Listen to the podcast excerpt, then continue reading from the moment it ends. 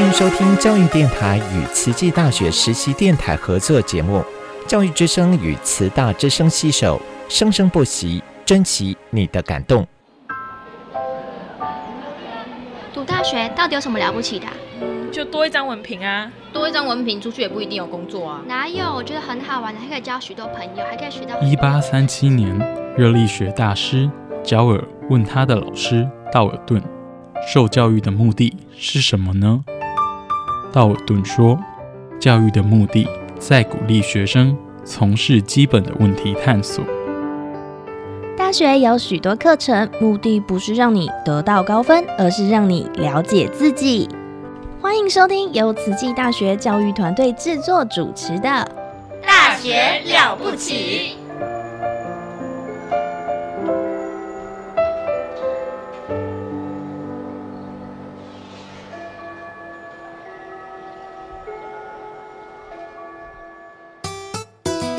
Yanibisani nonke emakhaya ibito lami ngisimphiwe funza ngifunza eTaiwan and I'm a student of Tzu Chi. Salam sejahtera, salam satu Malaysia. Kami ialah anak pelajar Tzu Chi University. We're students of Tzu Chi University. Здравствуйте, я из Кыргызстана. I'm studying at Tzu Chi University. Hello, 大家好. I'm Elise DeVito, Dai Ailian. Welcome to my program, Ailian Show.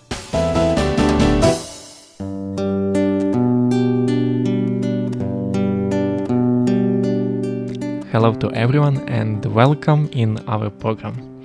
Your co-host Daniel from Ukraine is here, and uh, today we'll, we will have the special interview, and uh, special in a lot of occasions. First of all, because this is gonna be my last interview for this program, the final one, and the second occasion is because uh, for this day I found really great student and really great person from Czech Republic, and her name is Gina. Hello, hello, Daniel. Um, it's my honor to be here and be part of your last interview. It's my honor to have you here. Thank you, thank you. Um, I'll be honest, you are one of my favorite people to see in Jiren campus. You're also one of my favorite person in Tieren campus or in general in Tzu Chi University. So I think we share this kind of vibe to each other, and really, uh, I'm so grateful that I had a chance to meet you here in Hualien or in Taiwan. Because I think if there is no Hualien, no Taiwan, uh, we wouldn't probably meet to each other, right? Exactly. So really, I'm so grateful. Same, same feelings. Let's start from a little bit of introduction to our listeners. So tell us who is Gina Fikar as a student, as a person. Uh, well, uh, okay, so my name is Gina, but actually it's my English name. My official Czech name, because I'm from Czech Republic, is Janeta Fikarova. But I made up this name because uh, to say Janeta for foreigners, it's a bit complicated. So thanks to my American uh, friends, uh, they helped me to think about my second name and Gina. I think it's uh, easier for everyone to pronounce. So uh, yeah, uh, you can call me Gina or Janeta or even my Chinese name is Chi An. Mm. So that's me. I'm from Czech Republic. It's a small country in Europe. It's uh, geographic is actually uh, heart of Europe. So um, yeah, I was raised there, and now I'm studying in Taiwan in Hualien and majoring in DMT, Digital Media and Technology, in Tzu Chi For how long have you been staying here in Hualien so far? Uh, I think it's gonna be one year in September. Mm. So right now it's eight months or nine months. Oh, so we arrived uh, almost at the same time actually. Oh, really? When did you when did you arrive to Taiwan? In October. Know, so see. But from what I remember, maybe I may be mistaken, but uh, you was already, uh, at least you visited Taiwan before. Yeah, yeah, yeah, yeah. I've been in Taiwan. This is my three times actually. This is Mm. my third. I have been. Uh, I was here uh, three years ago with my Czech friends Mhm. as a I, as a part of um, was exchange summer camp in tai- Taipei. Oh wow. Yeah, for two months. And then uh, I was about to start uh, my exchange study in Taipei as well, but Mhm. because of COVID, I had to leave after one month. So this is my third time, and yeah. So, Third attempt. Yeah, third, third attempt. Yeah, exactly. Wow. Uh, was your decision to go for exchange program in Taipei year? Was it your choice to study in Taiwan? Hmm. A, a part of yes, but because uh, I actually I already graduated from one university in Czech Republic, Mhm. and you have to go abroad because my major was sinology, which is connected with uh, Chinese language speaking countries, which is China or Taiwan or Singapore. So you have to Mhm. choose one of one of those countries and and go abroad at at least for one semester or two semesters. So part of was my choice, but also it was a duty to go abroad to Mm. Taiwan. Then my next question will be why European girl chose to study Chinology? Good question, actually. Uh, I was asking myself for many times, but um, well, during my uh, high school, York, I'm not sure about uh, about you in Ukraine, but during high school, you are usually uh, forced to choose, which what is gonna be your uh, next step in your life, like Mhm. what kind of university you are going to choose. Mhm. And I didn't know, and my social bubble was uh, like very decisive about that. They knew what they are going to study. Uh, they had a plan to start to be doctors or lawyers, but I didn't Mhm. know.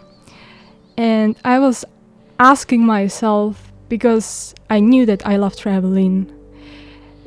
And also, I love to explore the world like, in general. I love to uh, get to know more about people, about society. So I was thinking about psychology, but because I really love traveling and I was interested in Asia culture Mhm. because I used to read lots of books about. So I decided to choose a completely unknown world for me, Oh, uh, which is so China, nice. which is China.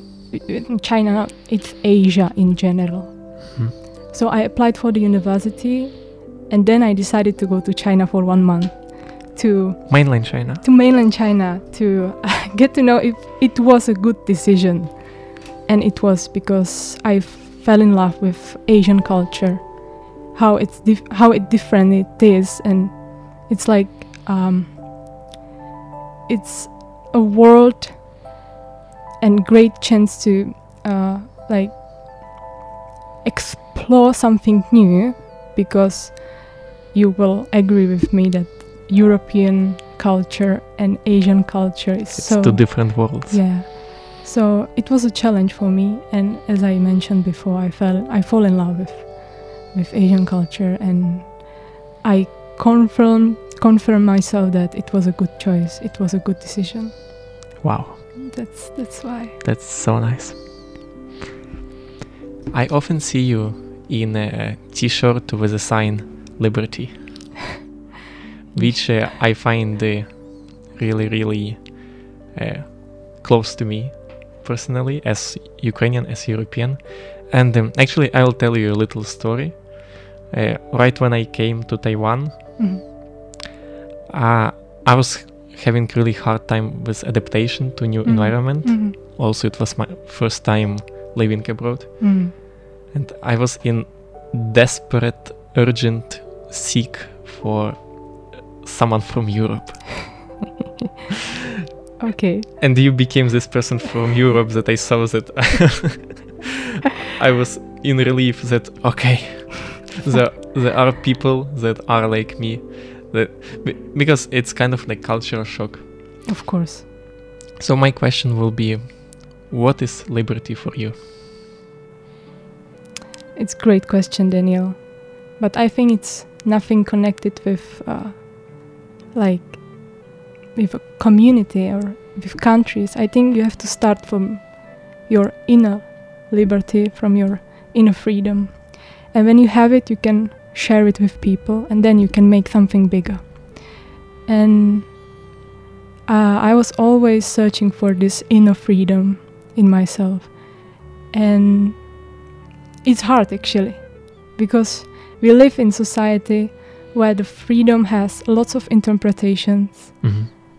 And sometimes it can be called as a liberty or freedom or democracy.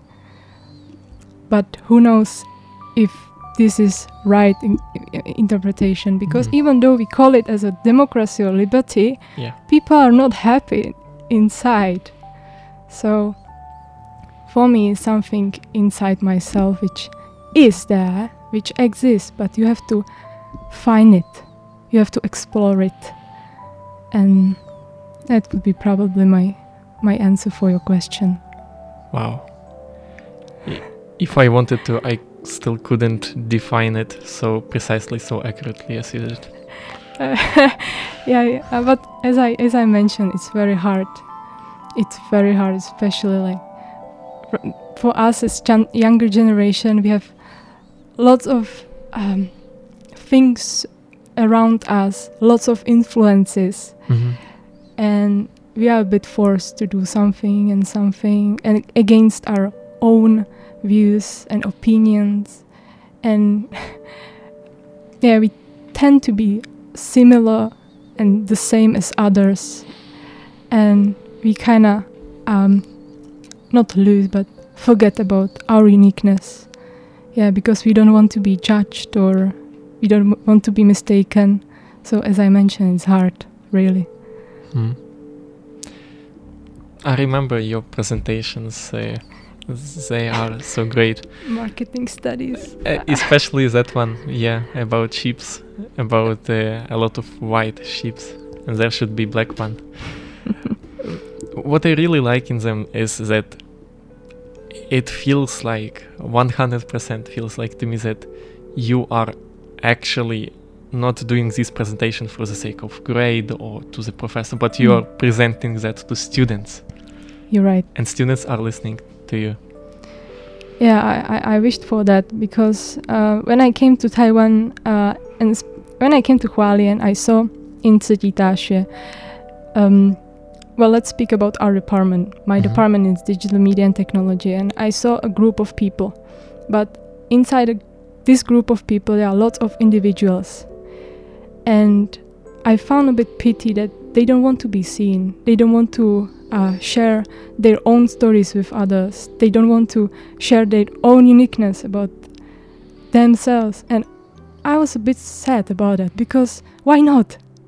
We are all so unique and so interesting, but when I ask someone, they will, or he or, or he or she will answer me like, "Uh, "Why? I'm not that interesting. There's no need to share my story." But I think it's sad. It's it's a pity. So I decided to do this presentation, even though it's a bit far away from the content of uh, marketing studies. yeah, but still, um, actually, our personality is. Yeah, we have to promote ourselves too in order to be accepted by society. And why we should create something new when we already have something inside. So that's why I decided to create this presentation and I wish I was I was wishing that people will listen and maybe they will some of them they will realize that it's not mm, it's not wrong to share about about their stories to others because we want to know about you because it's interesting so yeah it, it was a good class i loved uh, i loved uh, this this class because professor he uh, professor jerry he's like Mhm. he's our director of digital media and technology Mhm. and mm, it was great semester because we had a chance to to speak out to just don't sit and listen the content, but we also could ask questions and share our opinions. Yeah, it was good. It was, It good. was a great class, and it was very very memorable presentation from you. I- Thank you, Daniel. Thank you. if there will be one presentation that I will remember from staying here, this is gonna be about black sheeps. But you know what? I remember your presentation. It was great as well. It was so good connection between Ukraine and the content. So like, really. It was inspired by ships, actually. Okay, thank you. Thank you so much.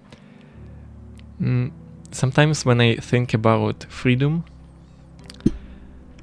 I find, uh, well, I think about it in more political way Mm. because of my background, uh, Mm, political science, and also because of my interests. Uh, and I think you are thinking about it in more deep sense, in and because of that, probably in more meaningful sense. Mm, no, I don't think so. I'm just not that educated about politics. I think that's the reason why I cannot connect uh, this term with uh, politics because it's not messy, but it's really complicated to understand.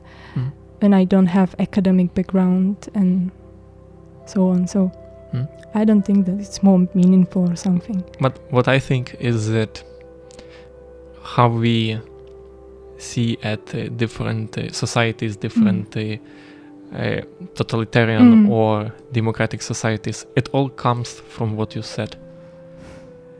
And uh, it, uh, what I found uh, something that okay, if someone will ask me, what did you learn from this uh, eight months of experience, exchange Mm. experience in Taiwan? I would reply that, uh, oh, I found that some nations Mm. or some societies Mm.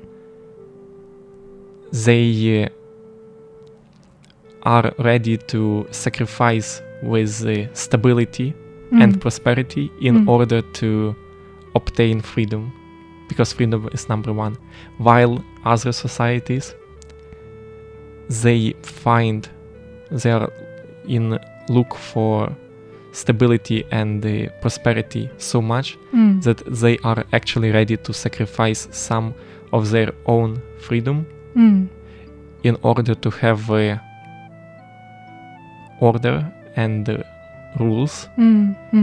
Which will also make their life perfect and happy which is kind of the opposite but it leads to the same idea of uh, happiness. You know, Danny, I'm actually, I'm actually okay with everything. If it makes people happy, satisfied, you can do whatever you want. That's not; those words are not mine. It came from uh, my Indian relative. Mm. He was always, he, he keeps saying me that Gina, if it makes you happy, so do it, and don't think too much about things. So I'm quite okay with everything, even though it sounds a bit uh, controversial. Maybe it can be, but still, if it makes you happy, just follow your heart. And it sounds a bit cliche, I know, but but we forget about what follow your heart means actually yeah, a bit maybe.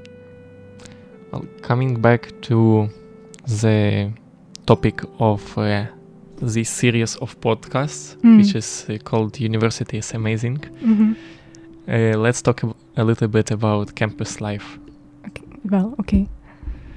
Uh, I n- know you as extremely active student.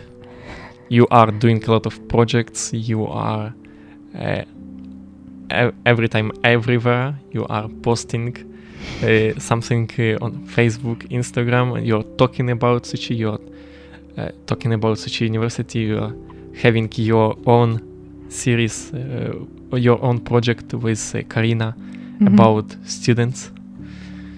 What drives you to be so committed and dedicated to the student life? maybe that I'm too much curious about to explore things.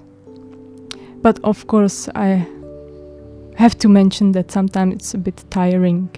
But still, because I am curious. I'm a part, and I'm a part of this university. So I think mm if I find it interesting, I will join. I will take a look at least. And I think then it just looks like that I'm too active. I don't think that I'm everywhere. or actually, right now, I think at the second semester, because we, uh, like, as um, someone who is uh, in Taiwan for already like longer time, it's been eight months. Mhm. I think uh, we somehow settle down, and at the beginning, you wanted to join everything because you wanted to get, uh, you wanted to know what's happening here, and then you can decide. So now I don't mm, feel that I'm everywhere.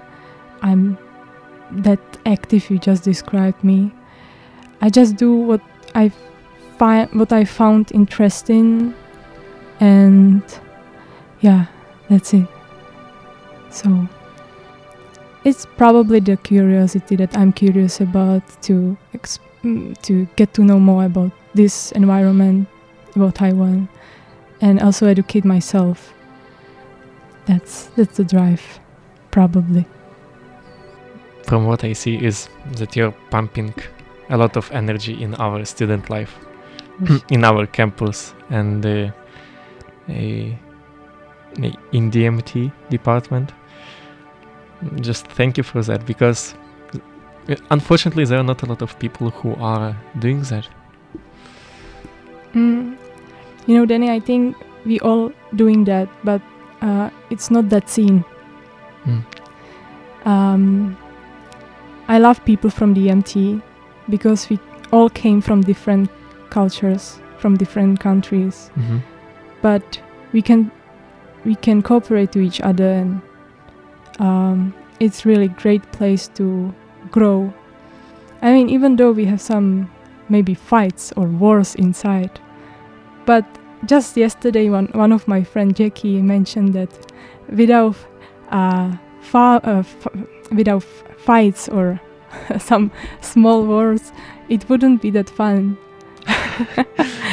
and like it's always a chance to learn, you know.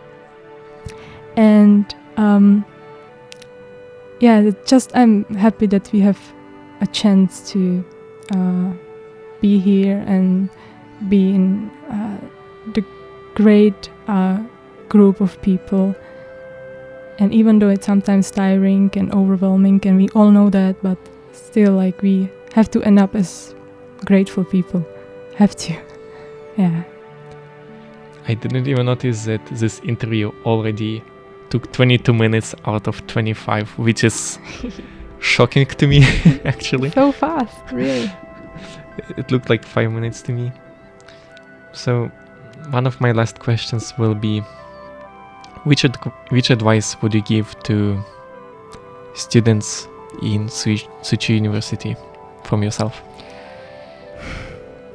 Maybe take it slow, not to rush anything, because we still have time for everything, literally everything.